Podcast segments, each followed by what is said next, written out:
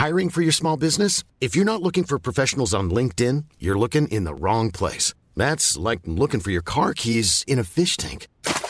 LinkedIn helps you hire professionals you can't find anywhere else, even those who aren't actively searching for a new job but might be open to the perfect role. In a given month, over 70% of LinkedIn users don't even visit other leading job sites. So start looking in the right place. With LinkedIn, you can hire professionals like a professional. Post your free job on linkedin.com slash people today.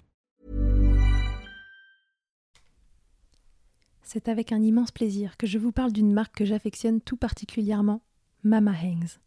Mama Hangs a les produits qu'il te faut en tant que maman allaitante.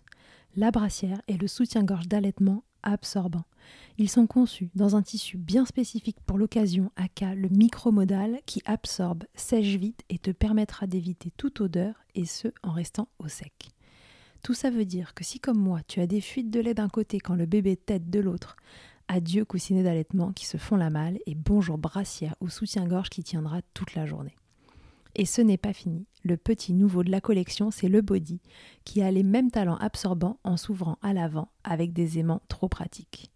Ici, on ne se passera plus de ces produits top quali, beaux et confortables. Alors merci Mama Hanks de soutenir le podcast depuis si longtemps. Et si tu veux en savoir plus, rendez-vous sur leur site mama-hanks.com et avec le code MILCHECKER, tu bénéficieras d'une jolie et rare remise de 15% sur ta commande.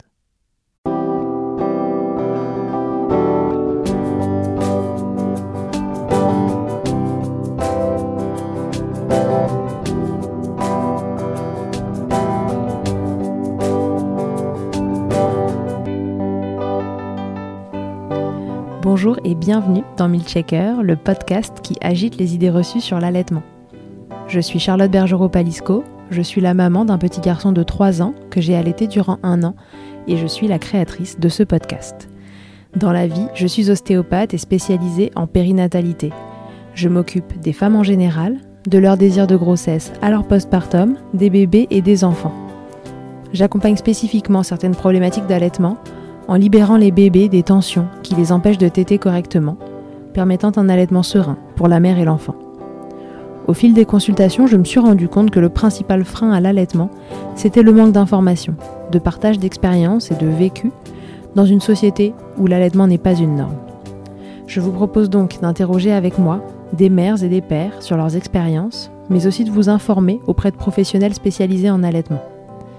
Mon objectif est simple, vous informer, vous donner des clés pour faire des choix en conscience, banaliser l'allaitement sous toutes ses formes, vous le rendre plus accessible, plus facile, et alimenter ce fameux village dont on a tant besoin pour élever un enfant. On retrouve aujourd'hui Bérangère qui est revenue milkshaker avec moi. C'est bien simple, cet épisode est la suite de l'épisode 29 où elle nous raconte ses deux premiers protocoles de lactation induite et le début de son troisième dans le but d'allaiter ses chouchous qu'elle adopte au Maroc. Je ne vous en dis pas plus, Maria est donc arrivée dans leur vie au printemps 2021 et spoiler, elle est allaitée. Ça a été simple et compliqué à la fois. Je suis enchantée de vous proposer d'écouter la suite de cette histoire qui me touche beaucoup. On en profite aussi dans cet épisode pour parler des différences culturelles autour de l'allaitement entre France et Maroc, ce que disent les textes religieux et ce que cela implique. C'est passionnant. Vous êtes prêts pour les étoiles dans les yeux? Go Je vous souhaite une très belle écoute. Salut Bérangère Re-bienvenue dans Milkshaker. Eh ouais, ça y est, je suis de retour.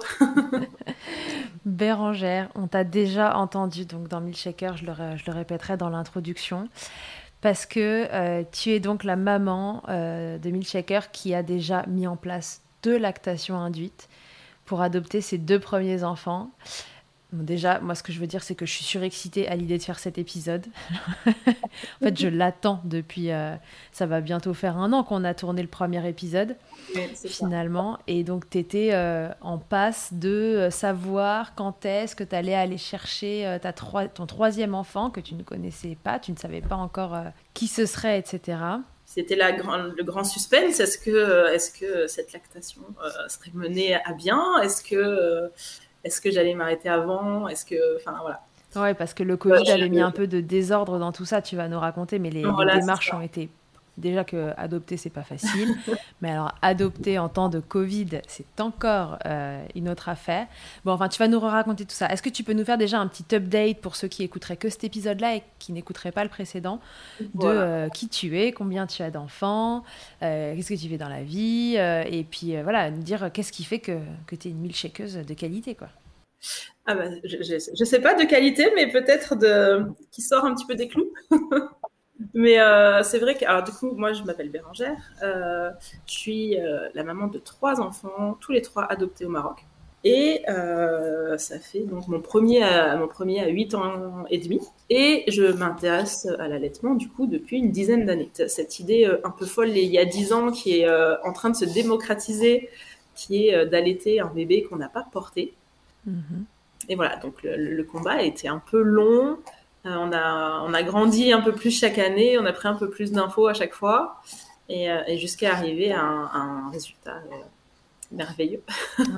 tu vas nous raconter ça. Alors, du coup, est-ce que tu peux nous rappeler comment l'histoire a commencé assez brièvement, les grosses difficultés que tu as rencontrées et comment se sont passés tes deux premiers allaitements? Alors, du coup, moi, j'ai, je suis, enfin, je suis tombée entre guillemets un petit peu par hasard. C'est-à-dire que je, je, me suis demandé si c'est c'était possible euh, d'aller faire adopter, en sachant que, euh, vu qu'on passe par le Maroc, on sait qu'on a la possibilité d'avoir des petits bébés. Euh, effectivement, si on avait adopté à l'international, peut-être que je me serais pas posé la question, parce que les enfants, généralement plus d'un an, etc. Donc voilà. Et, c'est vrai que traditionnellement dans la culture marocaine, c'était déjà quelque chose qui se fait beaucoup d'allaiter le bébé de quelqu'un d'autre. Enfin, tout à fait euh, dans la famille et tout, il n'y a aucun problème, les voisines. Euh, euh, et, du coup, je mhm. me suis dit, mais peut-être que ça serait pas si, si dingue que ça. j'ai réussi à trouver quelques, quelques feuillets du docteur Newman sur le site de la Leche League. Et petit à petit, voilà, j'ai pris des infos et je me suis dit que peut-être ça valait le coup au moins d'essayer, même s'il n'y avait pas de résultat, j'aurais tenté quoi. Et puis ça me permettait aussi de faire quelque chose pour mon futur bébé dont je ne savais rien, dans un moment où on est là à attendre où finalement notre, notre destin entre les mains de, de, personnes qui vont juger un dossier et, euh, et, nous dire si on est apte ou pas. Donc, euh, donc c'était, c'était aussi un moyen de, de l'attendre euh, en étant active. Et du coup, je, voilà, j'ai lancé ce premier protocole. à l'époque, on était sur Nantes, donc j'ai trouvé une super pédiatre au lactarium qui, qui m'a confirmé que, que, que, ça se tentait et que voilà, pourquoi pas. Donc, euh, donc on a lancé ce premier protocole. Euh, j'ai assez rapidement eu du lait, donc là c'était complètement dingue d'ailleurs, euh, parce que parce que j'étais pas censée en avoir encore, j'avais pas encore commencé à tirer, et je crois que voilà, tout le monde a été au courant. voilà, à la minute même. donc voilà, j'ai fait mon petit protocole tranquille et on est parti rencontrer donc mon notre premier garçon qui avait six mois et demi et dedans. Voilà, chose à laquelle je n'avais pas pensé du tout. Euh, je savais que, je savais que, pour moi, la première étape, c'était déjà d'avoir du lait et c'était déjà assez dingue. Euh, et du coup, on a, enfin, la mise au sein était, on a essayé, euh, on a essayé deux trois fois, mais euh, c'était catastrophique en fait, parce que parce qu'il savait pas du tout téter. Enfin, pour lui, un biberon, c'était la seule chose qu'il nourrissait. il comprenait pas ce qu'on lui demandait en fait. Voilà, ce bébé, il a été tiré à l'été euh, très partiellement parce qu'il mangeait énormément, mais il avait en gros un biberon tous les jours ou un biberon tous les deux jours de mon lait, qui était déjà génial pour nous. Ça a duré à peu près un mois. En fait, le mois où il est resté à l'orphelinat, euh, nous, tous les, voilà, tous les jours, on venait le voir et son, son goûter, euh, c'était son bib de lait maternel. Donc ça, c'était chouette. Et après, quand il est sorti, bon, ben, voilà, la, la réalité de la parentalité qui nous saute dessus. Mais comment peut-on libérer du temps pour tirer son lait? Voilà, ça n'a pas été possible pour moi. Euh, donc voilà, ça c'était la première expérience. Euh, du coup, quand on s'est dit qu'on allait adopter un deuxième enfant, euh, au final, on s'est même pas posé la question. Je me suis même pas posé la question. Est-ce que je tente Est-ce que je tente pas? Enfin, pour moi, ça faisait partie du, du processus en fait. donc j'ai lancé un deuxième protocole en me disant que j'allais le faire un petit peu plus long, un peu plus sérieusement, etc. Euh, chose que j'ai fait. Ça s'est très bien passé. Euh, et du coup, au bout, je crois, deux mois de, de, de, tirage, etc., je, je tirais euh, quasiment 500 millilitres par mois, par jour. par jour. Ouais, donc là on avait augmenté. Voilà, on avait augmenté d'un cran et pour le coup, donc on ne savait rien avant de rencontrer l'enfant. Et quand on l'a rencontré, on savait même pas qu'on allait le rencontrer en fait. Nous on est rentré dans l'orphelinat en disant on veut juste voir les dossiers et ils nous l'ont mis dans les bras. Et en fait c'était un tout petit petit petit euh, qui avait 12 jours. Donc je crois que c'est un des premiers trucs auxquels j'ai pensé à me dire mais génial parce qu'il va, il va pas encore avoir l'habitude du biberon, etc.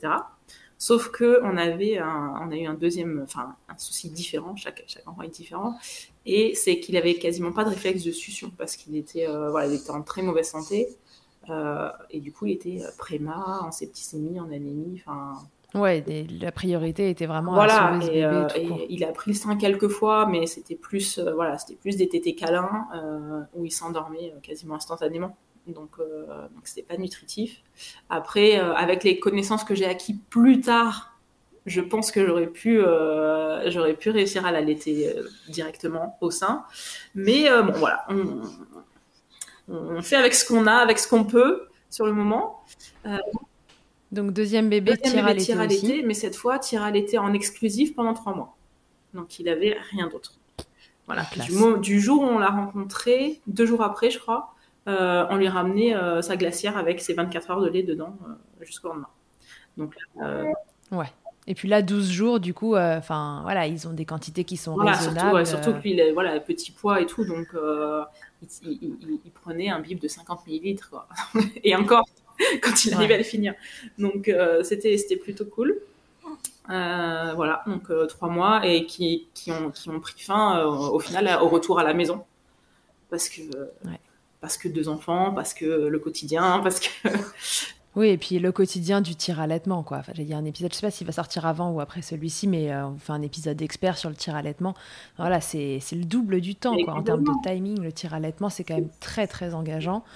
Donc, euh, tir à l'été, donner à manger, laver, la ça. vaisselle, Non, enfin, Ah, le rythme d'un nouveau-né, c'est quand même assez soutenu. euh, et là, au final, c'est un peu comme si tu avais deux nouveau-nés parce que tu dois tirer toutes les trois heures et que lui a faim toutes les trois heures, mais c'est pas le même moment. Forcément. Donc voilà. Et en plus, moi, j'avais mon premier qui a très mal vécu euh, l'arrivée du petit frère. Et, euh, et donc, voilà, s'il fallait en plus que toutes les trois heures, je sorte le tire-lait et que je lui dise, bah, mon chéri, là, ton frère dort, mais je ne m'occuperai pas de toi tout de suite. Voilà, il avait, euh, il avait à peine trois ans. euh, c'était un peu compliqué, quoi. Donc voilà, euh, ça a été une bonne expérience avec un bon résultat. euh. Et du coup, quand quatre ans plus tard, euh, on s'est relancé dans les démarches, bah, encore une fois, il n'y avait pas de questions à se poser. Euh, juste là, je me suis dit, euh, écoute, j'ai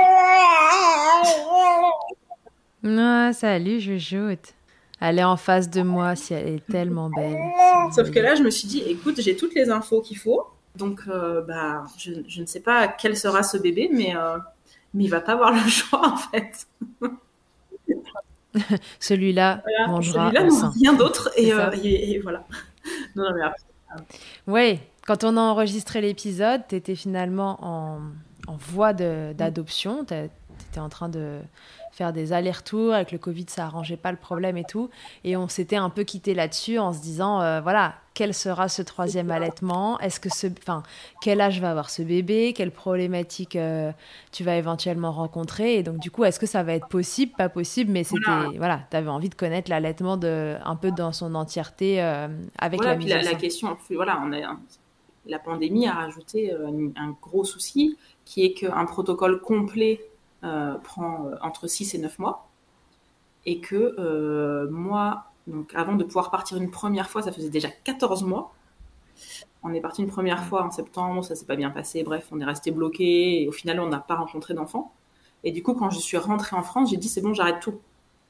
Euh, j'arrête tout parce que parce que enfin c'est lourd pour la santé, c'est lourd pour le moral. euh, c'est bon, j'arrête.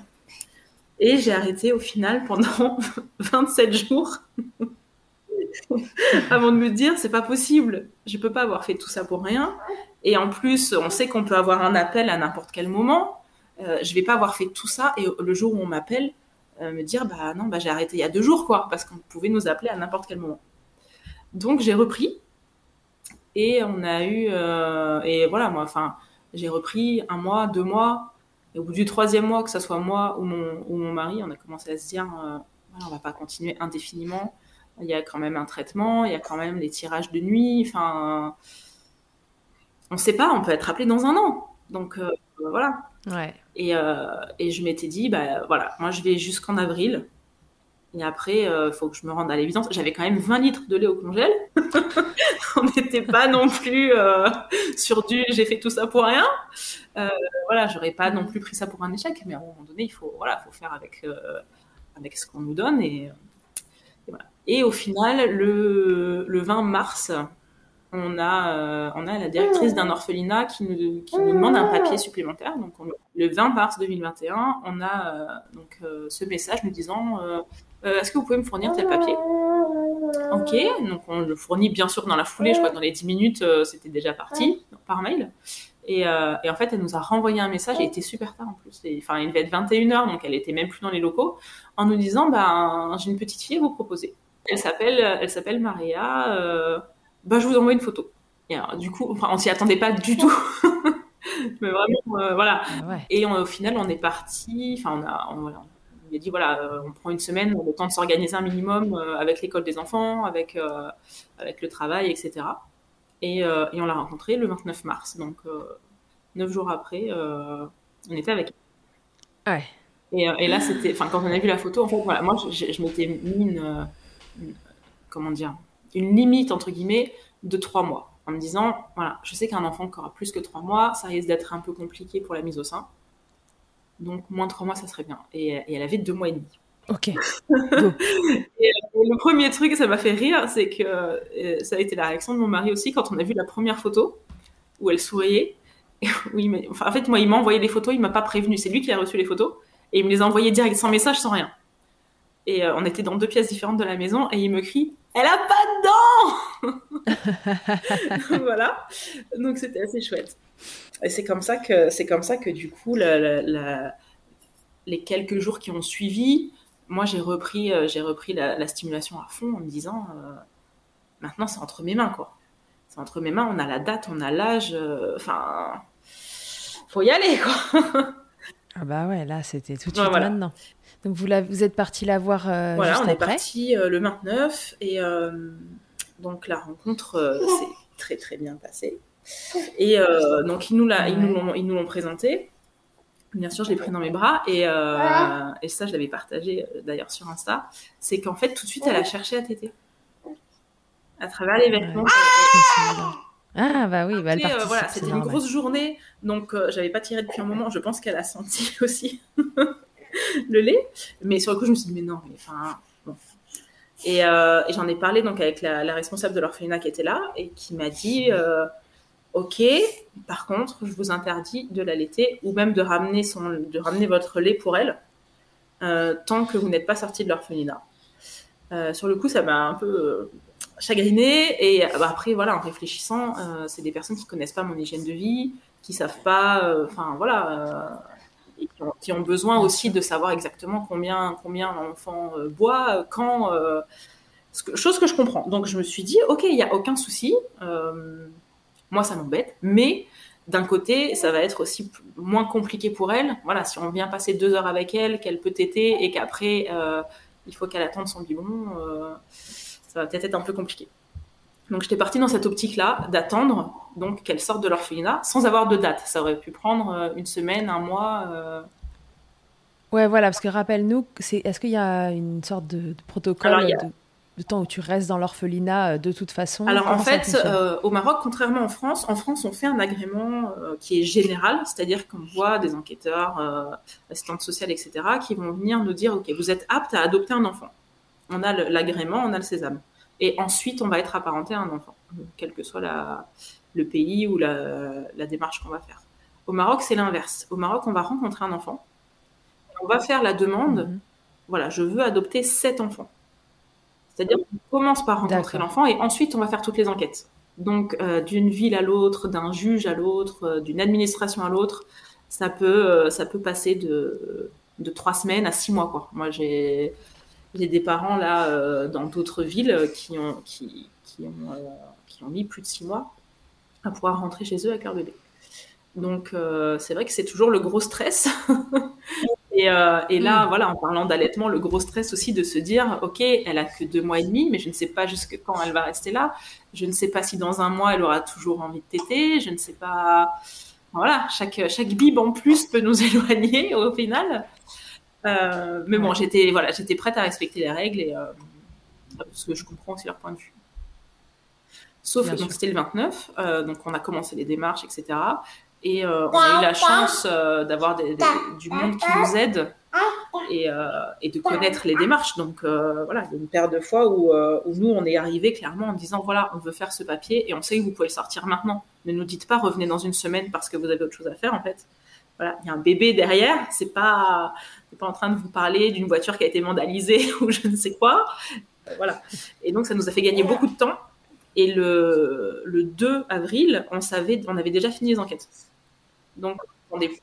D'accord. Ouais, ah euh, on, a, vraiment couru partout, euh, on a mobilisé toute la famille. Euh, enfin, on s'est tapé des kilomètres. Les enfants, ils ont, ils ont vécu dans la voiture parce qu'on avait notre voiture sur place. C'était vraiment, on a tout, tout, tout donné. Et, et, donc, on avait les enquêtes, on savait que c'était positif, mais il fallait encore attendre que le juge ait une place pour nous faire le jugement. Et euh, donc ce jour-là, après toute une journée passée dans les administrations, on a pu aller la voir qu'à 19h. Bah, 18h, 18h. Euh, donc on l'avait pas vue de la journée. Donc on arrive, on passe un peu de temps avec elle, et, là je vois qu'elle a faim, mais genre vraiment faim quoi. Elle se mangeait les poings, elle pleurait, enfin. Et je, savais que dans l'après-midi il y avait un biberon à 17h, donc je me suis dit bah le prochain doit être à, 19-20h quoi, pas 20h. Et donc il était 18h40 euh, quand vraiment on n'arrivait plus à la calmer, elle avait vraiment faim.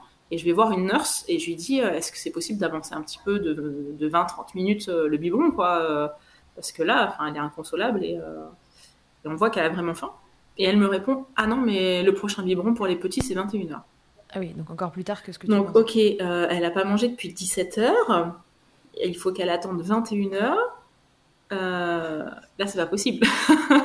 et en plus, on était censé repartir. Donc là, en fait, en gros, on nous demandait. Oui on nous demandait de, de, prendre notre enfant qui avait faim, qui était en train de hurler, et d'aller le poser dans une pièce où personne ne viendrait la voir avant 20h30, 21h. Enfin, impossible quoi. Et donc, on, dit à la nurse, mais c'est pas possible, vous pouvez pas les laisser comme ça. Euh. Elle nous dit, non, non, mais euh, enfin, je dis, je peux pas la, je peux pas la poser en sachant qu'elle va pleurer encore deux heures, deux heures et demie. Euh. Elle me dit, non, non, mais de toute façon, elle va être trop fatiguée, elle va s'endormir. Donc, ok, c'est l'option qu'on me propose, de la laisser pleurer jusqu'à ce qu'elle s'endorme d'épuisement et qu'elle se réveille en pleurant en attendant son biberon, quoi. Et, euh, et là, à ce moment-là, on s'est regardé avec mon mari et, euh, c'était sûr que ça allait finir comme ça. Euh, en fait, le fait est qu'à cette heure-là, donc vers 19h, euh, les, nurses, donc elles étaient que deux, les deux nurses donnaient à manger au plus grand, donc qui était à table. Et, et donc, nous, euh, pour cause de Covid, on pouvait rencontrer nos enfants qu'à l'extérieur. Il y avait une petite terrasse. Donc, on n'avait pas le droit de rentrer euh, dans les locaux, sauf pour le, récupérer et le déposer. Et donc, euh, mon mari est parti dans le dans l'orphelinat en disant aux nurses je vais vous aider donc comme ça il a aidé un peu à donner les repas et il a surtout détourné leur attention pour que moi je m'éclipse de la terrasse et que j'aille rejoindre mes deux grands qui étaient dans la voiture en train de jouer et, euh, et, que je me planque derrière mes vitres teintées pour cette première tétée euh, totalement sauvage et, euh, et, interdite. Encore une fois, voilà, en me disant, je sais pas comment ça va se passer. J'avais déjà testé. Oui, mais voilà, j'avais déjà testé. Je sais, elle avait déjà tété mon doigt et tout, donc je me suis dit, voilà, c'est un peu une céréale têteuse. D'ailleurs, elle avait des, elle avait des cloques en fait tout en haut de la lèvre parce qu'elle se tétait la lèvre. donc je me suis dit ça va le faire, mais euh, en me disant au moins juste pour le pour le contact. Et euh, même si elle boit pas vraiment, euh, voilà, ça va la calmer, ça va la rassurer. Et au final, mais elle a tété comme si elle avait toujours tété. C'était complètement dingue. C'était, mais vraiment. D'ailleurs, j'ai donc genre tu lui proposes le sein, boum, ah elle se, elle se clipse. bon après, voilà, la, position n'était pas idéale, elle avait pas les lèvres bien retroussées et tout, mais mais elle t'était, elle a ah, Là, on s'en fout. Euh, enfin, et en, en 4 minutes, elle s'est endormie, quoi. Elle a tété, elle s'est endormie. Et quand je l'ai reposée euh, après, elle dormait et la nurse me dit euh, Vous voyez, c'est calmé Ouais, ok. Et voilà. Et donc, c'était notre première tétée. et, et d'ailleurs, j'ai regardé la vidéo il y a pas longtemps où, où on entend donc mon plus petit qui dit, enfin mon grand qui dit Mais mais tu fais quoi, maman? Et, le, petit, ben, ben, ben, elle donne à boire à son tété, c'est pour ça qu'elle est cachée dans la voiture. Parce qu'ils avaient entendu qu'on n'avait pas le droit. Ouais, que c'était. Donc voilà, mais euh, clairement, j'aurais pas pu la poser, euh, la poser, mais, euh, mais, mais c'est vrai que le petit, la contrepartie entre guillemets, c'est que à partir de ce jour-là, ça a été encore plus dur de la laisser en fait. Hmm. Parce que, parce que voilà, tous les soirs, fallait la laisser. Après, ça n'a pas duré longtemps parce qu'au final, on a vraiment été vite. Donc, ça a duré une petite semaine parce qu'on l'a, enfin, même pas, on l'a récupéré le 7, le 7 avril. Ah ouais, non, mais là, vous avez fait ça. Ah oui, on a, euh, tout le monde, enfin, personne n'y croyait, hein. Mais, euh... oui, on parle de ça. mais c'est vrai que c'est vrai que c'était c'était encore plus dur de la poser quoi. J'imagine. Comment tu faisais du coup tous les jours Du coup, as, finalement, tu lui donnais à manger euh, au sein ou euh? Je lui ai redonné après jusqu'à ce qu'elle sorte. Je lui ai redonné, je crois, deux fois parce que d'un côté, je savais que ça serait. Je me suis dit, si c'est dur pour moi de la poser, ça va être d'autant plus dur pour elle de pas avoir ce contact tout le reste de la journée, en fait. Donc voilà, pour elle, je me suis, moi, j'aurais bien fait tous les jours, mais bon, voilà. Et euh, mais j'ai gardé quand même quelques petites fois, enfin tous les deux trois jours, euh, en me disant, je, je sais pas, peut-être qu'elle est en train de perdre euh, cette capacité. Donc au moins, si elle tête une fois de temps en temps, voilà, ça fait une petite figure de rappel. C'était pour se rassurer en quelque sorte, se dire qu'elle est, elle y arrive. voilà, c'est ça. Encore, bon, euh, elle, elle, accepte encore, c'est cool. Et, euh, et, au final, ce qui est, euh, ce qui est ouf, mais sur le moment, je m'en suis pas rendu compte, c'est que le jour où elle est sortie, on ne savait pas qu'elle allait sortir. Encore une fois, le matin même, au tribunal, on nous dit vous allez devoir attendre encore deux semaines. Donc grosse euh, grosse déprime. Et au final on appelle la directrice euh, on lui dit, on voilà ça se passe bien et tout mais le juge apparemment a pas de place pour nous prendre en jugement. Nous on avait tout fini. Mais euh, voilà donc il nous dit encore deux semaines et tout. Et donc la, la, directrice me dit mais vous vous êtes pas loin de l'orphelinat. On louait un appartement juste à côté oui on n'est pas loin vous n'êtes pas dans un hôtel vous êtes dans un vrai appart vous avez tout le confort d'un appart et tout oui oui bah vous venez à 15h vous la récupérez ah tu peux l'emmener là. Tu...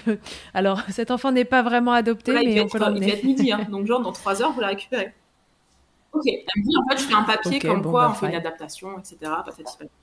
Mais, euh, mais en fait, eux, ça les. C'est-à-dire que la petite était encore sous leur responsabilité, mais euh, en faisant, entre guillemets, une adaptation, sauf qu'elle n'est jamais retournée à, l'orphelinat.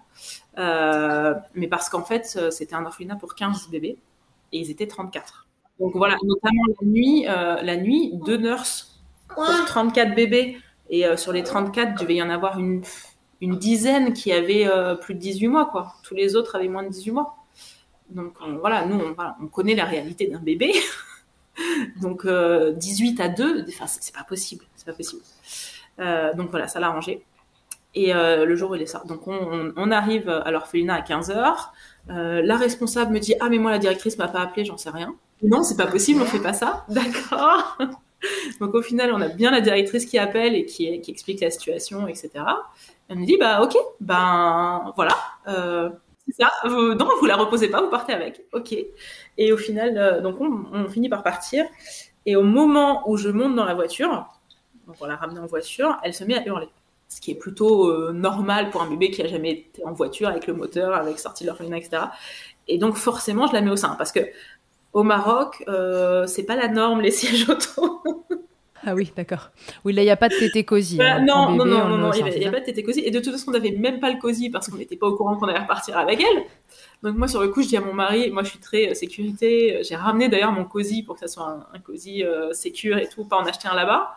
Et sur le coup, je dis à mon mari, non mais retourne à l'appart et va chercher le cosy. Et il me regarde et il me dit, écoute, euh, on est à 900 mètres de l'orphelinat, ça va peut-être aller.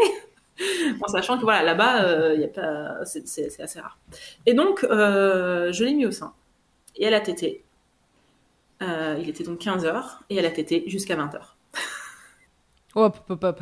voilà, la première tétée, en fait, elle ne voulait plus du tout lâcher. je me suis dit, ok, ça va être chaud cette histoire.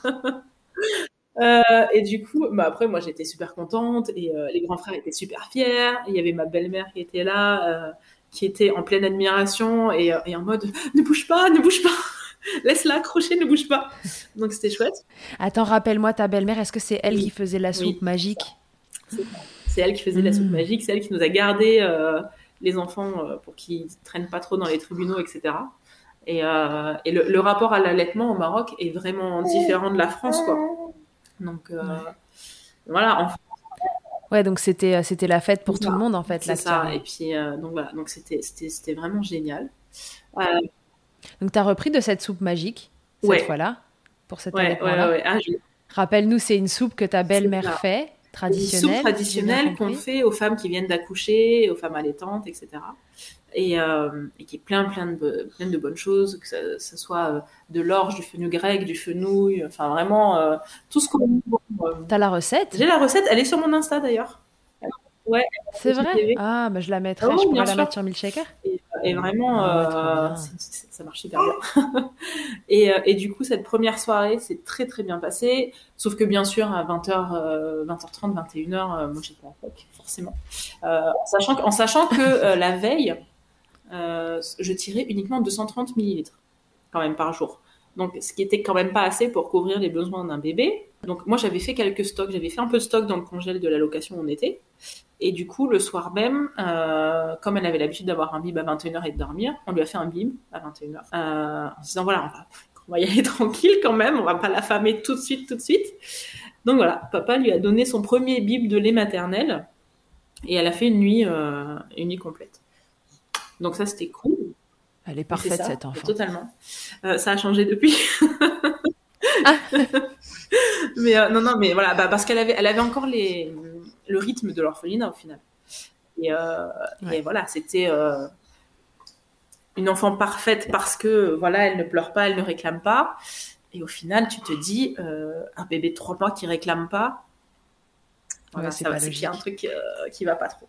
Donc après, une fois qu'elle a compris qu'elle pouvait être dans les bras, qu'elle pouvait téter quand elle voulait, voilà. Pu lâcher. Du coup, de toute façon, les 3-4 jours qui ont suivi, on a passé notre vie en sling. Sling, tété, on faisait que ça. Oui, et puis toi, de toute façon, il fallait qu'elle stimule à fond, parce que si tu tirais 230 millilitres par jour, euh, il fallait bien... Euh, enfin voilà, en effet, ça couvre pas les besoins d'un bébé voilà, de il fallait qu'elle stimule à fond, et il fallait aussi, elle, qu'elle euh, qu'elle reprenne l'habitude d'une tétée efficace.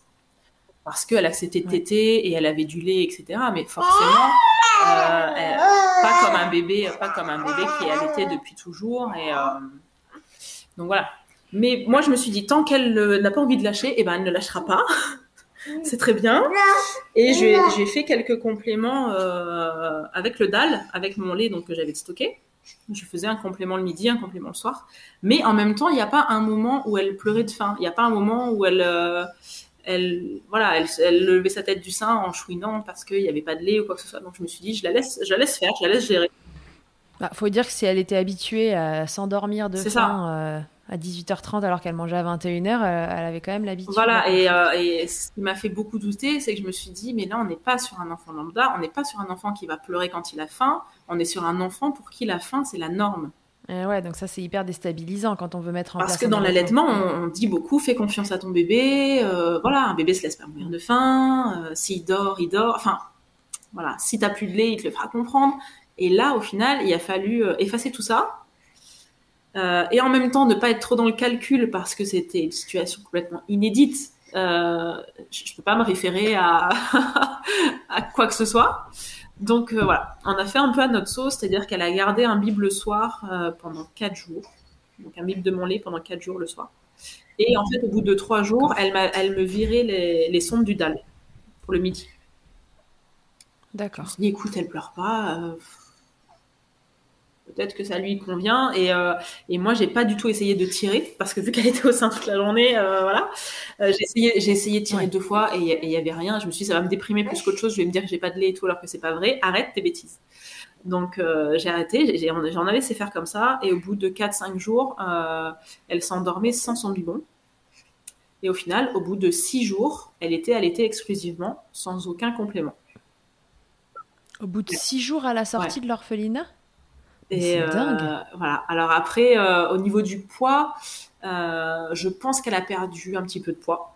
et le problème, c'est qu'on ne peut pas se référer au poids de l'orphelinat parce qu'il est pesé en pyjama avec couche. donc voilà, la pédiatre qu'on a vue là-bas m'a dit ne prenez pas ça en compte. Mais au vu des courbes, etc., je pense que voilà, elle a, dû perdre un petit peu de poids. Mais je me suis, voilà, elle était active, elle mouillait ses couches, elle était en train de se marrer tout le temps. C'était pas un enfant qui était dans la douleur, c'était pas un enfant qui était déshydraté. Donc je me suis dit, laisse, laisse faire les choses. voilà. Et au final, T'as quand même fait confiance. fait confiance, on s'est fait confiance. Et on est, quand on est rentré en France, donc euh, le 10 juin, donc euh, deux mois plus tard. Ouais, donc longtemps après, vous êtes resté longtemps. Le Maroc a fermé ses frontières. Ah oui, on est tombé dans la période où ça fermait. Le Maroc a fermé ses frontières, du coup le consulat nous disait euh, on peut pas faire de visa à votre enfant parce qu'il nous faut un billet de retour si vous voulez un visa. Et euh, ce même consulat nous disait on ne peut pas vous mettre sur la liste des rapatriements puisque votre fille n'est pas française, elle n'a pas de visa. Bah oui, c'est le qui se euh, on a eu encore plein d'autres rebondissements parce que mon mari, lui, est rentré avec les enfants. On devait rentrer tous ensemble. On a enfin eu le visa le 2 juin. on devait rentrer en bateau parce qu'on avait la voiture. Arrivé devant le bateau, donc après trois heures de route, tout le monde chargé, les enfants très heureux de ramener leur petite sœur, le, le douanier nous dit il y a un problème en fait, le visa de la petite n'est pas à la bonne date. le bateau était, le, bateau était le 22, euh, le 22 mai, et euh, arrivé en France le 24, et son visa commençait le 25. On a oh tout fait pour négocier. J'ai dit, mais écoutez, s'il faut qu'on reste 6 heures euh, à la douane du port pour attendre minuit et qu'on débarque sur le, en France réellement que à partir de minuit 1 le 25, c'est pas un problème, mais ils n'ont rien voulu savoir. Donc attends, du coup, là, la famille se sépare en deux. Il y en a qui rentrent en France en bateau et toi, tu restes. Voilà, la famille se sépare. En 20 minutes, on a dû prendre la décision. J'ai récupéré les affaires que je pouvais dans la voiture parce qu'on avait fait les valises euh, pour arriver jusqu'à la maison, du coup. On n'avait pas fait une valise pour moi et la petite, une valise pour les autres. Euh, les garçons, euh, première séparation avec moi, donc gros drame. mon grand surtout, qui était en stress total et me disait on va jamais pouvoir ramener notre petite soeur. Donc, il avait oh, bien compris que le problème c'était ses papiers à elle et il s'est dit euh, je pourrais jamais l'avoir chez moi quoi. C'est super dur et, euh, et là euh, l'allaitement m'a encore sauvé la vie parce que du coup on a dû appeler la famille, alors quelqu'un que je ne connaissais absolument pas qui habitait sur cette ville pour me loger pour la nuit avant de reprendre le train le lendemain jusqu'à Casablanca, 4, 3 heures de train.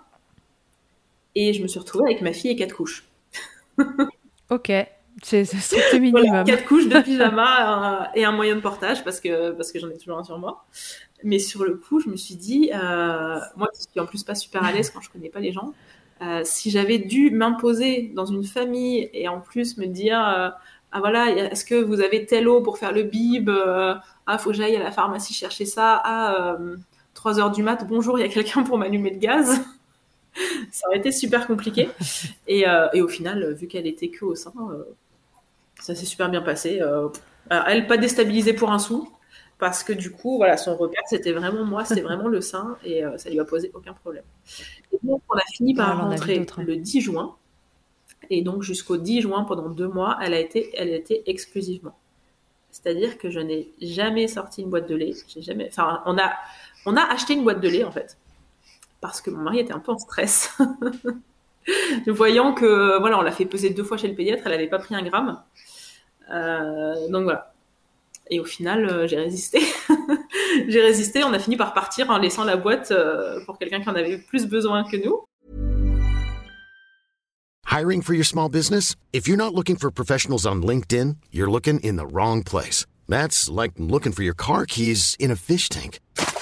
LinkedIn helps you hire professionals you can't find anywhere else, even those who aren't actively searching for a new job but might be open to the perfect role. In a given month, over 70% of LinkedIn users don't even visit other leading job sites. So start looking in the right place. With LinkedIn, you can hire professionals like a professional. Post your free job on linkedin.com slash people today.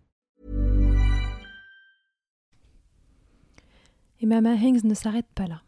Si tu as envie, une fois la tétée finie, de garder ton bébé tout contre toi en ayant les mains libres, laisse-moi te parler de leur porte-bébé Carry and Pack. Je suis une fervente adepte des écharpes de portage, mais l'ostéopathe que je suis sait que leur mise en place peut parfois vous freiner, vous ou votre moitié. Mais aussi ô combien le portage peut être indispensable pour certains bébés. Chez Mama Hanks, pas de compromis.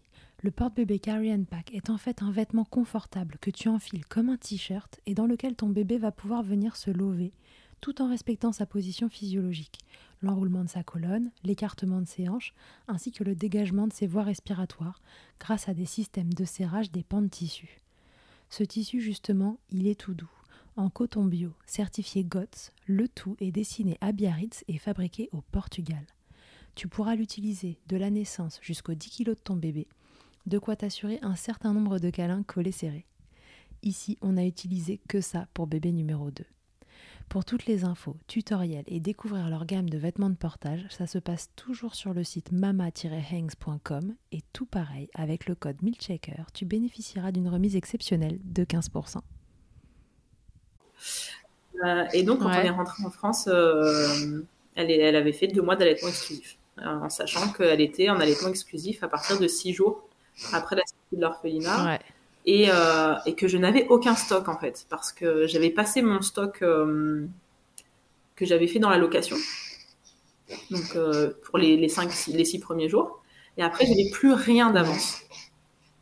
Donc j'aurais même pas pu voilà c'était soit ça soit soit du lait artificiel.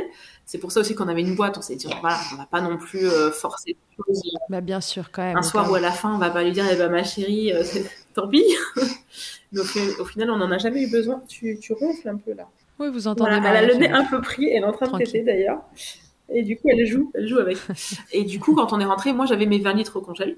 Donc je me suis dit, voilà, là je vais pouvoir booster un petit peu, euh, un petit peu sa prise de poids parce qu'elle avait toujours pas pris de poids. Après, euh, voilà, il n'y a, pas, a pas que l'allaitement qui est en, en, cause. Il y a, y a, aussi le fait qu'elle soit passée d'un univers euh, où elle était tout le temps posée au sol ou dans son lit euh, enfin même pas au sol, dans un coussin, donc elle pouvait même pas se retourner ni quoi que ce soit, il y a un coussin de, grossesse là, mm. à un environnement où euh, elle passait de bras en bras, où elle a découvert les rires, euh, les cris, le mouvement, le, vent, le soleil, enfin donc forcément, forcément ça lui a ça lui a mangé beaucoup d'énergie. Et puis et puis voilà changer d'alimentation pour un bébé, c'est jamais anodin, donc c'était quand même un gros changement pour elle. Et du coup, on est rentré en France et j'ai commencé par lui donner, enfin, on a tenté de donner un biberon, deux biberons, mais euh, déjà, ça se passer beaucoup les tétés. Donc, euh, je ne l'ai pas mm. senti trop bien. Et j'étais totalement euh, mal à l'aise, en fait. Limite, c'est mon mari qui lui donnait. Moi, j'étais presque en pleurs, en fait. mais non, on va pas, on va pas tout foirer maintenant, quand même. Enfin, ça fait deux mois qu'elle est au sein. Et, et non, c'est pas possible. Ah, donc, toi, ça t'angoissait Ça m'angoissait complètement. Le dalle, toujours pas. voilà. Et elle avait quand même cinq mois. Oui, oui, du coup, elle a 5 voilà, à ce moment-là, elle a 5 mois et je me dis, euh, est-ce que, euh, moi, à la base, je voulais faire la DME avec elle, donc la diversification pour l'enfant. Est-ce que je mets en, jeu mon allaitement pour qu'elle puisse avoir un complément de lait euh, au biberon et que du coup, elle commence la DME plus tard? Ou est-ce que je, entre guillemets, mets en jeu la DME en commençant directement à la cuillère avec un, mon lait qui serait un peu épaissi mais du coup, euh, voilà, pas sûr que je puisse lui donner des morceaux tout de suite. Le choix, il a été vite fait, forcément. Et du coup, quand elle a eu 5 mois et demi, j'ai commencé à lui donner. Euh, enfin, elle est, donc, elle était en allaitement exclusif. Et euh, pour le goûter, elle avait 150-200 ml de lait que j'ai épaissi avec, avec des, des, céréales, en fait. Céréales bébés sans sucre, etc. Et, et, du coup, ça s'est très bien passé et elle a commencé à reprendre du poids. Ça fait quand même 20 litres de lait maternel à, à épaissir voilà. goûter pendant bah, encore. euh, bah, on en est que maintenant, euh, donc à, 6 mois et demi, elle a commencé à être diversifiée en DME. Ça, n'y a aucun problème. Ouais. Donc c'est une très très très bonne mangeuse. Elle adore manger. Tu lui as fait des flancs, des Alors, trucs comme ça le lait, je suis Après vraiment restée sur le goûter, avec les céréales. Parce que j'ai testé les flancs et tout, mais euh, dans mon organisation, déjà, ça n'allait pas. ça n'allait pas dans mon organisation. Okay, et elle n'était pas fan-fan. Euh, on a essayé une ou deux fois, je sais pas si c'est la texture ou quoi, mais. Euh... Et donc, du coup, elle a commencé à être diversifiée. Donc, repas du midi, repas du matin. Et au final, maintenant, elle va avoir 9 mois. Et on n'a toujours pas fini nos 20 litres. Ouais, c'est ce que je te disais, il doit encore y voilà, on est sur la fin, je pense qu'il va me rester, ben voilà, elle va pouvoir aller jusqu'à ses 9 mois, jusqu'à, jusqu'aux 5 euh, à peu près, quoi, octobre. Euh, donc elle, voilà, elle a Mhm. toujours ses petits goûters, euh, ses petits goûters lactés. et, et d'ailleurs, c'est drôle parce que maintenant, j'arrive sur les derniers paquets, les derniers sachets de lait, et en fait, j'avais mis des petites anecdotes dessus.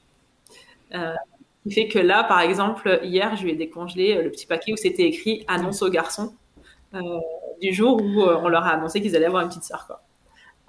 C'est assez chouette. Et, euh, et, voilà. Et maintenant qu'elle voilà, elle a repris une courbe correcte, euh, tout va bien. Euh, donc, je sais que quand j'arriverai à la fin de, à la fin de mon stock, eh ben, elle passera sur des goûters autres, mais, mais elle aura toujours pas besoin de, de compléments en lait. Et d'ailleurs, j'ai rangé le biberon pour le prochain il y a deux jours. j'ai rangé ma cuisine, j'ai vu ce biberon qui trônait là sur cet égouttoir à biberon qui ne m'a jamais servi. Ouais. Ça y est, tu l'as rangé. Voilà. Je dis ça, ça, ne sert plus à rien. Je sais que ça me servira pas. Donc euh, voilà, on est, on est sur un allaitement euh, classique. Euh. Et alors, c'est comment allaiter exclusivement, du coup, au sein C'est complètement dingue. déjà, c'est quelque chose qu'on a, qu'on a remarqué assez rapidement, c'est que, enfin, c'est, les personnes qui connaissent un peu l'allaitement vont pas être surpris, mais les blessures cicatrisent beaucoup plus vite la blessure de, l'abandon, mhm. la blessure de, de, la vie en collectivité quand on est tout petit. Enfin, mon, mari m'a fait la remarque au bout, je crois, de dix jours, même pas dix jours, où il l'a regardé dormir euh, au sein. Il m'a dit, mais en fait, euh, c'est toute sa vie, quoi. Elle se souvient même plus du reste. C'est voilà. Donc, euh, donc c'est vrai que ça c'est assez dingue. Et puis voilà, on voit vraiment que ça, ça comble. c'est pas, pas juste un besoin nutritionnel, quoi. Euh, c'est des, bébés qui en ont encore plus besoin, euh, je pense, que, que d'autres qui n'ont pas eu de, de blessures. Et du coup, c'est euh, c'est dingue le, rapport, le rapport qu'il y a. Et puis en plus, moi, du coup, dans mon protocole, j'ai continué. Parce qu'en fait, donc, on, prend, on prend de la dompéridone, qui est une molécule qui va faire monter la prolactine. Sauf qu'il il y a un moment donné où on va l'arrêter quand même. voilà. Un moment un autre. Je rappelle que la donpéridone, c'est un anti-vomitif à la base. donc euh, c'est vraiment, nous on s'en sert pour son effet secondaire, mais le, but n'est pas de, pas de le garder euh, indéfiniment. Et, donc on est rentré et en juin, et moi j'ai commencé à diminuer euh, trois semaines, un mois après, le temps d'arriver, etc. on avait un bon rythme, et du coup j'ai commencé à, à, diminuer chaque semaine. Enfin, au début chaque semaine je diminuais. À chaque fois j'avais une baisse de lactation où du coup, euh, en plus, on a eu, on a eu des, des, coups de chaud même, à la même période. Donc euh, voilà, parce que c'est des, euh, des, marathons tétés impossible de prendre une douche. et, et, du coup, petit à petit, ça s'est calmé. Et j'ai fini par arrêter complètement mi-août, je crois. Donc, mhm. encore aujourd'hui, je réalise pas. Il y a des fois, je regarde ma fille, ou je, je, je, comme n'importe qui. Il n'y a plus rien, là, il n'y a rien qui soutient derrière, il n'y a rien qui booste la lactation. Euh, c'est ça y est, ton corps, il a pris le relais en on entier. Pas, on n'est plus du tout sur une... Parce que j'ai eu ce genre de remarques, que ce soit pour mon premier, mon deuxième, même ma troisième. De, voilà, c'est pas normal, c'est pas naturel. Euh, oui, mais si tu passes par un protocole, c'est que tu devrais pas allaiter, c'est que c'est pas... Voilà. Euh, et au final, voilà, on se rend compte que c'est vraiment juste une aide pour lancer, pour lancer le truc, mais c'est elle, elle qui mm. fait le travail derrière, quoi. Ouais, c'est elle qui fait le job. Donc, euh, voilà. Donc maintenant, euh, voilà, on profite à fond sans se prendre la tête de prise de poids, de est-ce qu'elle a faim, est-ce qu'elle a pas faim, est-ce que. Donc voilà. C'est juste simple et c'est dingue à quel point c'est simple. Parce qu'en plus, euh, on oublie tout. Enfin, c'est un protocole qui est pas qui est pas facile, honnêtement. Hein soit euh, sur, le, sur, les nerfs, sur, enfin, il y a des mots comme euh, voilà la, prise de poids, euh, les, les, brûlures, les brûlures d'estomac, les sautes d'humeur. On passe par tout ça. Hein. Ouais, on en parlait dans le premier épisode. C'est les symptômes de grossesse, certains aléas autour de la grossesse, mais sans la grossesse. Mais le truc, c'est qu'en plus, tu te dis, je ne sais même pas s'il y aura un résultat au bout. Ouais, sans savoir où est-ce que tu vas, quel enfant tu rencontres, est-ce que Sur les premiers mois, tu sais pas s'il y aura un résultat. Après, bon, avec du stock au congèle, tu te dis que c'est déjà ça. Mais tu sais pas si tu pourras, si tu auras cette, euh, cette récompense, entre guillemets, de pouvoir vivre ça.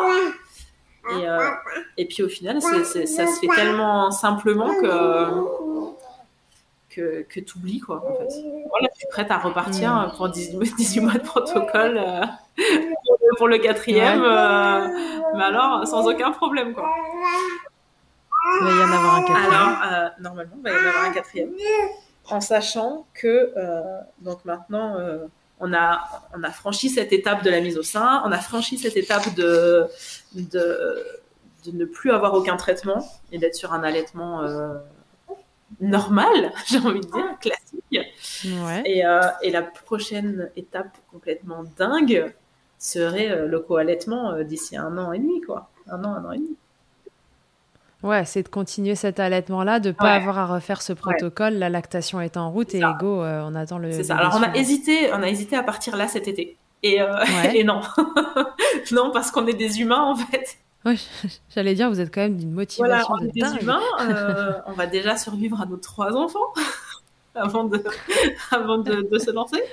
Et non, puis en fait, je pense que je pense que chaque enfant a le droit d'avoir son temps à lui euh, après, bon voilà, quand il y a j'ai médité, etc., on s'en sort et, euh, et, on aime tout autant nos enfants, ça c'est pas la question.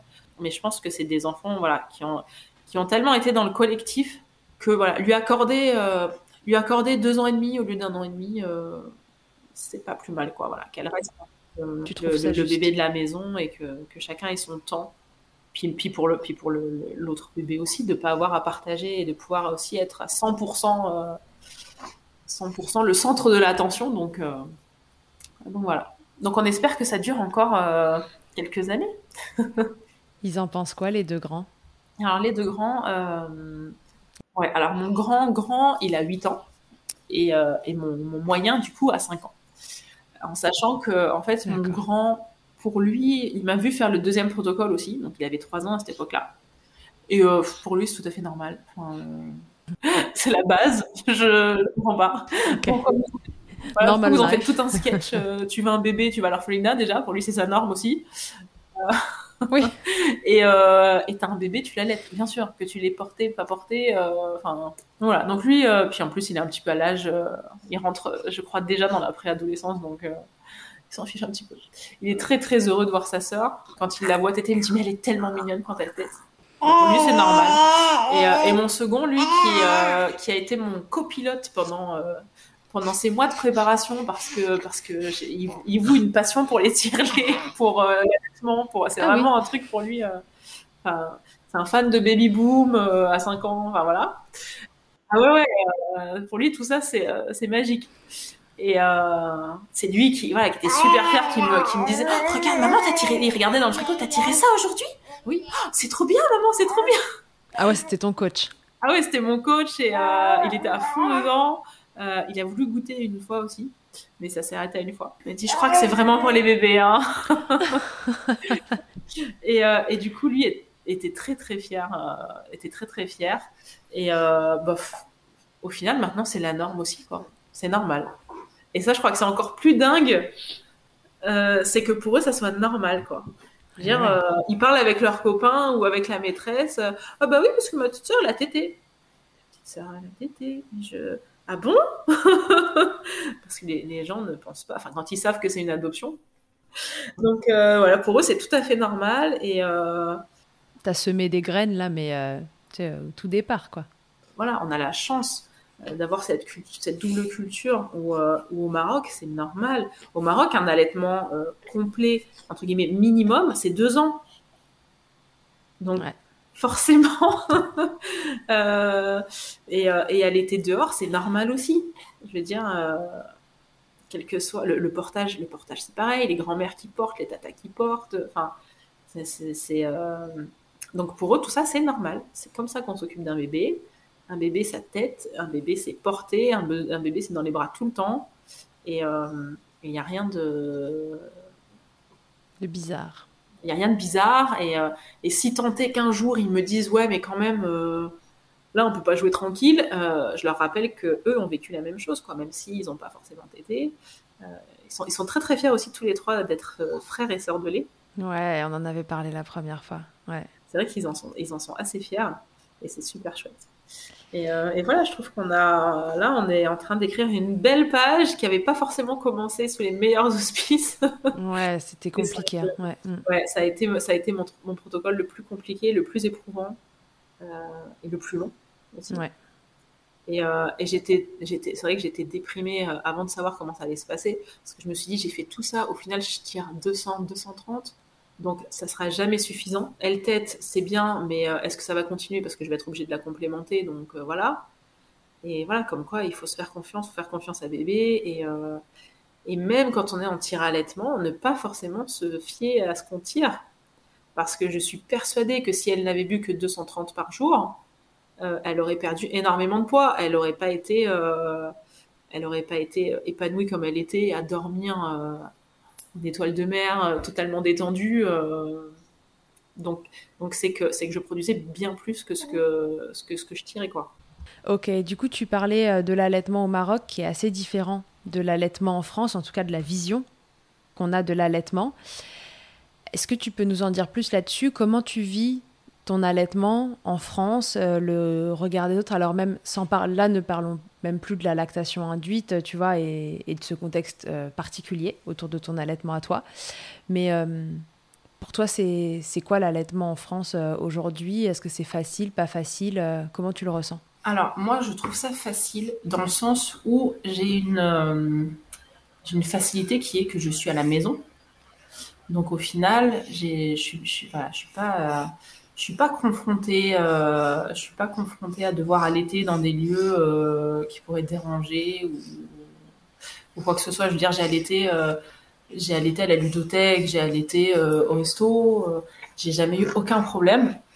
après, en sachant que je pense euh, à l'été en extérieur ne pose de problème à personne du moment qu'on est entre guillemets caché. Et moi, étant voilée, de toute façon, euh, personne n'aperçoit un morceau de peau. Tu as la sensation que ton voile finalement te protège un peu euh, du, visuel et voilà. Au final, moi, je, il n'y a, personne qui peut qui peut rien voir. Donc, si quelqu'un se permet de me faire une remarque, il n'aurait rien à dire en fait. donc, donc personne ne se permet de faire aucune remarque peut-être qu'ils voient même pas que tu as Ah, mais oui, mais oui, moi, quand j'ai la dernière fois à la ludothèque, j'ai la, la, personne qui me dit Oh, elle avait besoin d'un gros câlin. Je dis Non, en fait, elle est en train de péter là. Elle était en sling, euh, enfin, euh, normal, hein, je l'avais pas enfouie. Euh. mais, donc, je dis Non, non, elle est en train de péter. Ah, vous la nourrissez? Oui, je la nourris aussi de temps en temps. Oui, tout à fait. mais voilà, mais moi j'ai eu aucun problème. J'ai eu aucun souci. Pour le moment, au niveau pédiatre et tout, je suis tombée aussi sur des bonnes personnes. Après, elle a que, elle a que 9 mois. On verra un peu plus tard comment ça se passe. Mais, euh, mais c'est vrai que euh, le, Maroc, c'est, un autre monde parce que ici, euh, on fait tout un scandale d'une femme qui va allaiter son enfant en parlant de pudeur, de, d'exhibition, etc. alors que, alors que pas du tout, clairement. Et, et tu vas dans un pays qui est quand même un royaume musulman où, euh, où la, pudeur a un autre sens en fait parce que parce que la plupart des femmes sont voilées ou si elles sont pas voilées au moins euh, c'est très rare de voir ne serait-ce qu'une femme en manche courte par exemple ou en jupe ou quoi que ce soit. Et pour autant c'est tout à fait normal mais alors tout à fait normal de voir une femme sortir son sein allaiter son bébé. Je veux dire moi je moi j'ai fait le choix personnel d'être discrète mais euh, au Maroc, euh, il y, a, autant de femmes qui font le choix d'être discrètes que de femmes qui disent mais en fait ça vous plaît pas, vous tournez la tête. Et c'est tout à fait normal. Euh, enfin, moi je l'ai vu que ça soit dans les administrations, dans la rue. Enfin, ça ne choque personne et c'est en fait c'est tout à fait une autre une autre mentalité mhm. parce que bien sûr il y a des généralement des hommes, hein, on va pas se le mentir, des hommes qui sont mal à l'aise mais euh, ils, ne s'autoriseraient jamais à dire quoi que ce soit ou à avoir un regard insistant. Ils savent que si eux-mêmes sont mal à l'aise, eh ben ils détournent le regard et c'est ce qu'ils ont à faire de toute façon. Et point barre. Et euh, il y a aussi une, une, je trouve, une grosse sororité en fait, qui est que voilà, autant une femme qui est à l'aise va allaiter euh, dans un couloir du tribunal. Euh, et si quelqu'un se permet de la regarder de travers, c'est elle qui va regarder de travers et la personne qui va se sentir fautif parce qu'il sait très bien que bah, je nourris mon enfant, ça te plaît pas, ok, mais va-t'en en fait. Ouais, c'est complètement banalisé. Euh. Et autant, euh, voilà, j'ai vu par exemple une, une, une jeune mère, euh, comme je crois 95-98% des jeunes mères, que ce soit en France ou ailleurs, les premiers temps, quand tu allaites à l'extérieur, t'es pas forcément à l'aise, t'as pas forcément envie qu'on te regarde, voilà. Et, et, et j'ai trouvé ça trop mignon parce qu'elle s'est, elle s'est assise il n'y avait pas trop d'autres endroits, donc elle était au milieu du tribunal, parce qu'on a fait beaucoup de tribunaux. et, euh, et j'ai vu trois, euh, trois, trois anciennes qui étaient en train de discuter, qui se sont déplacées et qui ont continué à discuter, mais en, en se mettant devant elle, en fait. Donc, sans échanger un mot, sans. Non, juste pour qu'elle soit confort. Juste pour qu'elle soit confort. Et, et, je pense que ça, ça, ça demande d'efforts. Ça demande pas d'efforts surhumains de, de, ces petites attentions et être autant bienveillante que ça soit envers une femme qui, euh, qui est tout à fait à l'aise et qui allait euh, naturellement euh, de façon ouverte et sans aucun souci que d'être bienveillant aussi avec une mère qui serait un peu moins à l'aise sans pour autant lui balancer un oh non mais tu sais c'est ton droit fais ce que tu veux oui mais ouais mais peut-être qu'elle a pas envie juste voilà peut-être qu'il me faut du temps peut-être que et donc c'est vrai que c'est c'est notre c'est notre vision des choses. Et c'est pareil sur la durée de l'allaitement. Allaiter allaiter un bébé jusqu'à deux ans c'est la norme. Et alors justement, j'ai une question là-dessus parce que dans mon souvenir, jusqu'à deux ans, c'est complètement la norme. Mais j'ai ouï dire que passé deux ans, par contre, c'est, ça commence à être beaucoup moins bien vu, comme s'il y avait un cap à deux ans. Euh, alors je sais pas si c'est au Maroc ou si c'est dans le monde musulman en général, je sais pas. En fait, dans l'islam, en fait, il y a un, entre guillemets un quiproquo. Enfin, c'est pas un quiproquo, mais euh, en fait, dans l'islam, on dit que l'allaitement, au même titre que le prénom, c'est un des premiers droits qu'a l'enfant sur sa mère. Déjà, euh, c'est pas quelque chose, c'est pas une option. C'est un droit que tu dois à ton enfant. Que la mère doit à l'enfant. Voilà, que oui, que, que, la mère doit à l'enfant. Donc voilà. Et euh, un allaitement complet dure 20 mois. Sur les, les, textes, voilà, c'est écrit dans le sens un allaitement complet dure, euh, enfin c'est 21 mois parce que c'est en calendrier euh, grégorien et j'ai rien. mais grosso modo, un allaitement complet c'est deux ans. Sauf que certains l'ont compris dans le sens après deux ans, c'est fini. Alors que ça veut simplement dire que c'est minimum deux ans. à deux ans, c'est complet et c'est toléré jusqu'à l'âge de raison. Donc l'âge de raison qui est 7 ans. Et, du coup, on retombe totalement dans les chiffres de l'allaitement euh, du sevrage naturel qui est entre 2 et 7. Euh. D'accord, ok. Oui, donc après, c'est une interprétation que font les gens euh, d'un texte, c'est ça? Disons que quand, quand, ton enfant a deux ans, tu peux faire le choix d'arrêter et tu lui auras donné son dû. Oui, en revanche, avant ça, c'est un, un, peu euh, pas une option, quoi, finalement. voilà. Bah, après, maintenant, il y a, y a ça, c'est voilà, ça, c'est vraiment le côté religieux. Mais euh, après, il y a, y a, la culture et tout, et de plus en plus, il y a l'occidentalisation qui dit que ton bébé sera plus gros s'il boit des biberons, c'est mieux. et, et voilà, mais euh, après, après voilà, c'est pas c'est pas rigide non plus. Et bien sûr que si ta santé est mise en péril, euh, tu ne dois pas continuer l'allaitement, etc. Hein. Mais euh, c'est voilà pour la, ligne directrice et c'est pour ça que c'est pour ça qu'un bébé de 2 ans, 3 ans qui est allaité, ça pose pas de problème. Après, il y a beaucoup de, de croyances euh, dans le sens, bah, comme en France, hein, et dans le sens, voilà, si tu veux tomber enceinte, forcément, il faut que tu arrêtes d'allaiter. Euh, alors, quelque chose là-bas qui est euh, impossible, c'est tu es enceinte, tu arrêtes d'allaiter. Parce que c'est, enfin, en France aussi, hein, il y en a qui le disent, que le, lait serait toxique pour l'enfant ou que tu risques de, de prendre trop d'énergie et du coup l'enfant que tu portes va être pénalisé. voilà. Oui, on n'est pas non plus exempt d'idées reçues euh, au Maroc, dans le monde musulman. Non, non, non, non, du tout. Normal, après tout. les médecins, on n'en parle plus, on n'en parle même pas. Euh. Moi, j'ai l'exemple de ma belle-sœur donc, qui a, eu des jumeaux, euh, qui ont, ils ont maintenant 18 mois, et qui, qui s'est vu gratifié lors de sa première écho, où ils ont, des, ils ont, on dit que c'était des jumeaux, euh, bah, vous pouvez aller acheter une boîte de lait tout de suite parce qu'ils sont deux, vous ne pourrez pas les allaiter. Ouais, voilà, donc les idées reçues, c'est partout. En revanche, voilà, ce qui est écrit dans les textes de l'islam fait qu'il y a, hum, il y a une banalisation peut-être plus facile de l'allaitement maternel euh, dans ce monde-là ça reste, ça reste voilà ce qui est meilleur pour l'enfant, etc. Après, sans décrédibiliser euh, les, personnes qui ne pourraient pas allaiter ou quoi que ce soit. C'est pas, on, te dit pas euh, si tu n'allaites pas, tu n'es pas un bon parent. Euh, on te dit voilà, ce qui est bon pour l'enfant, c'est ça. Et au final, c'est c'est l'OMS quoi. ouais ouais, c'est ça. Non non, accrochons-nous uniquement au côté positif. Donc voilà, mais c'est vrai que c'est vrai qu'au Maroc c'est beaucoup plus simple et et et que ça soit même au sein de la famille, voilà, euh, on sait que tu as un bébé, on sait que tu vas allaiter, euh, on va te proposer, est-ce que tu veux que je fasse sortir les, les, hommes ou voilà, on va pas toi te dire, bah tiens, regarde, il y a une pièce là-bas, tu vois, tu vois le placard, tu, si tu veux l'allaiter, tu vas là-bas. Donc euh, c'est un autre état d'esprit quoi. C'est pareil, donner le sein à quelqu'un d'autre, enfin euh, prendre prendre un bébé qui n'est pas son bébé. là, d'ailleurs, j'avais allaité la fille de ma de ma belle-sœur quand on est parti en septembre parce que parce que j'étais en train de perdre entre guillemets ma lactation et que voilà. Donc comme elle avait repris le boulot, donc la petite, elle avait 7 mois, je crois, un truc comme ça. Ouais. Et sa fille n'arrivait pas à s'endormir sans le sein. Donc, euh, bah parfait, je suis là. C'est tout à fait normal que ma belle-mère me dise écoute, t'arrives pas à dormir, mets-le au sein. Euh, j'ai peut-être demandé à sa mère, peut-être d'abord. Bah pourquoi? Ouais. Ouais, Et du coup, j'ai envoyé un message à ma belle-sœur parce que moi, personnellement, j'arrivais pas, j'arrivais pas à, donner le sein à sa fille sans lui, sans lui avoir posé la question. Quoi. Et, euh, et, elle a eu la même réponse que sa mère. En fait, elle me dit bah oui, enfin, limite, pourquoi tu me demandes en fait? Pourquoi tu me déranges dans ma journée? Ok. Et, euh, et, du coup, et c'était marrant parce que euh, quand on lui a présenté euh, Maria, du coup, là, en, au mois d'avril, c'est un des premiers trucs qu'elle a fait. En fait, ma belle-sœur était en fin d'allaitement. ses enfants avaient 14 mois.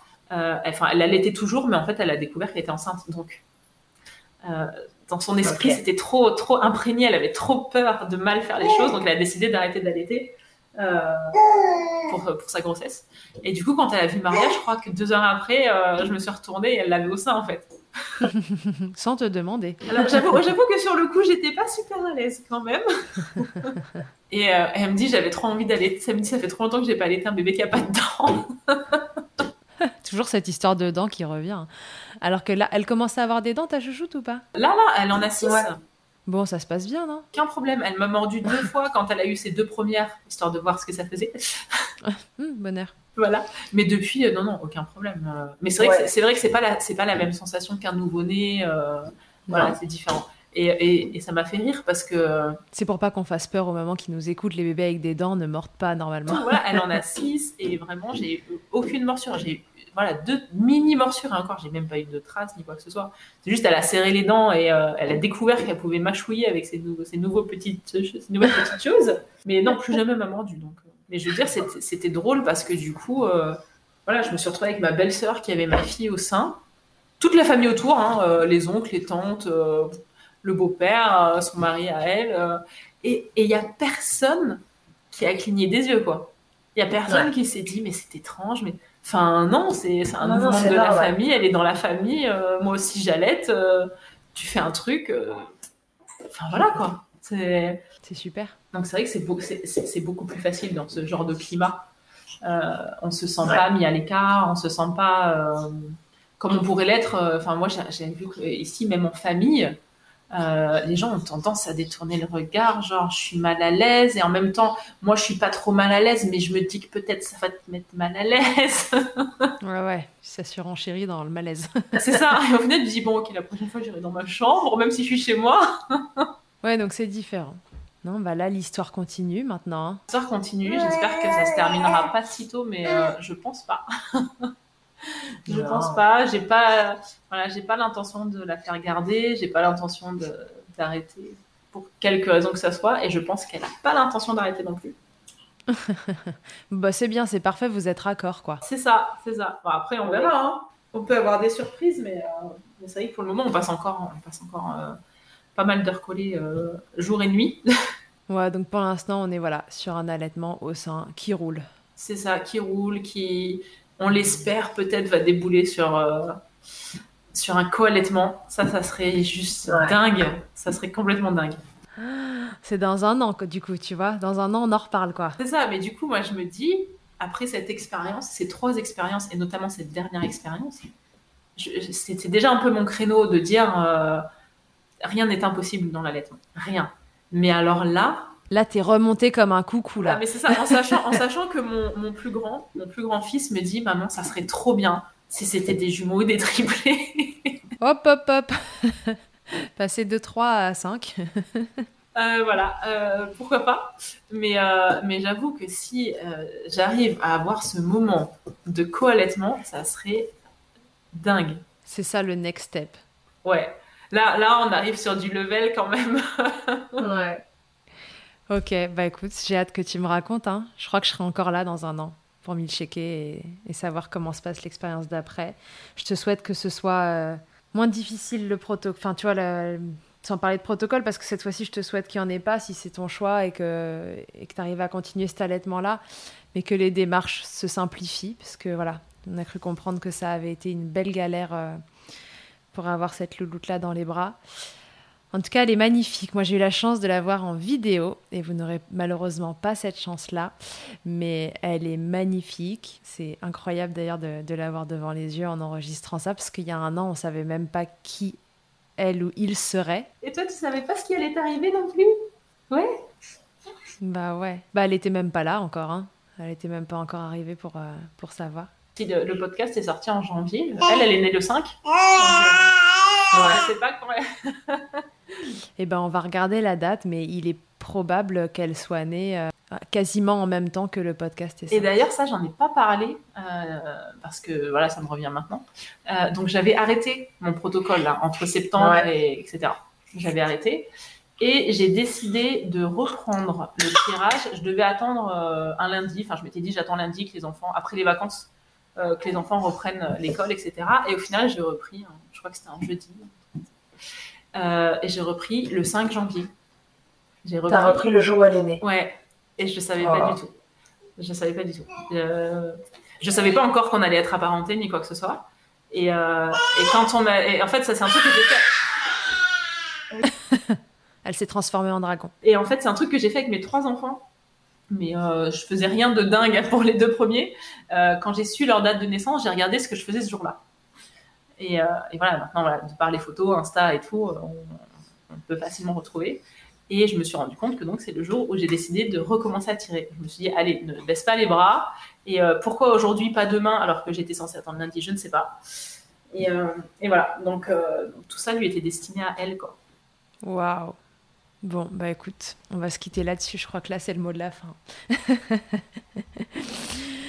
ok, bon, bah il me reste plus qu'à vous souhaiter euh, belle vie à tous les cinq pour l'instant et bientôt six peut-être. euh, plein de tétés, euh, plein de tout ce qu'on veut, bien lacté et tout ça, plein de continuer de, normaliser l'allaitement maternel. Je te souhaite que le next step soit, comment on dit, atteint.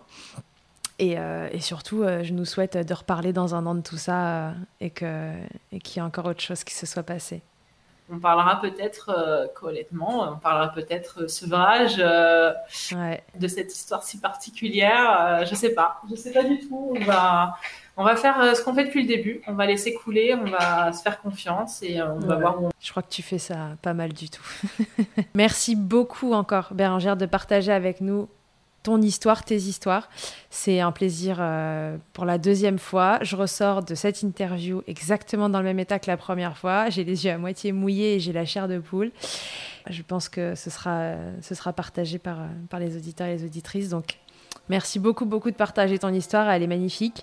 Et euh, plein, plein de bonheur euh, à vous tous. Merci beaucoup, merci de, porter la voix de l'allaitement, de tous les allaitements et, et de, de- de- de contribuer un petit peu à ce que, à ce que les choses bougent. Quoi.